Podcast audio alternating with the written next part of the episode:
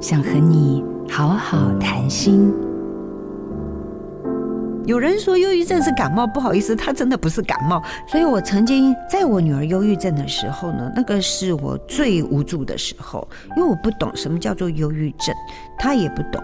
当我一直不断的听她重复在说哈，那我应该怎么做？那我总不能够说不去化解她的一些误解嘛、误会嘛哈。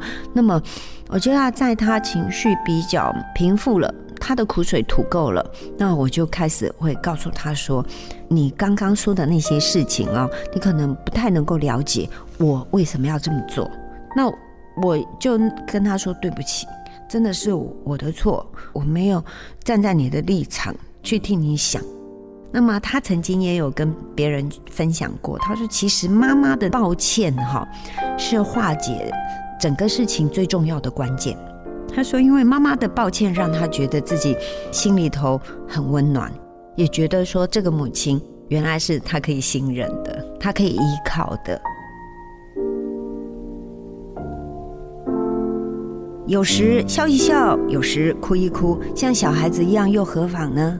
我是谭爱珍，做自己的主人，找回你的心，印心电子。真心祝福，好家庭联播网，中部地区古典音乐台 FM 九七点七，北部地区 Bravo FM 九一点三。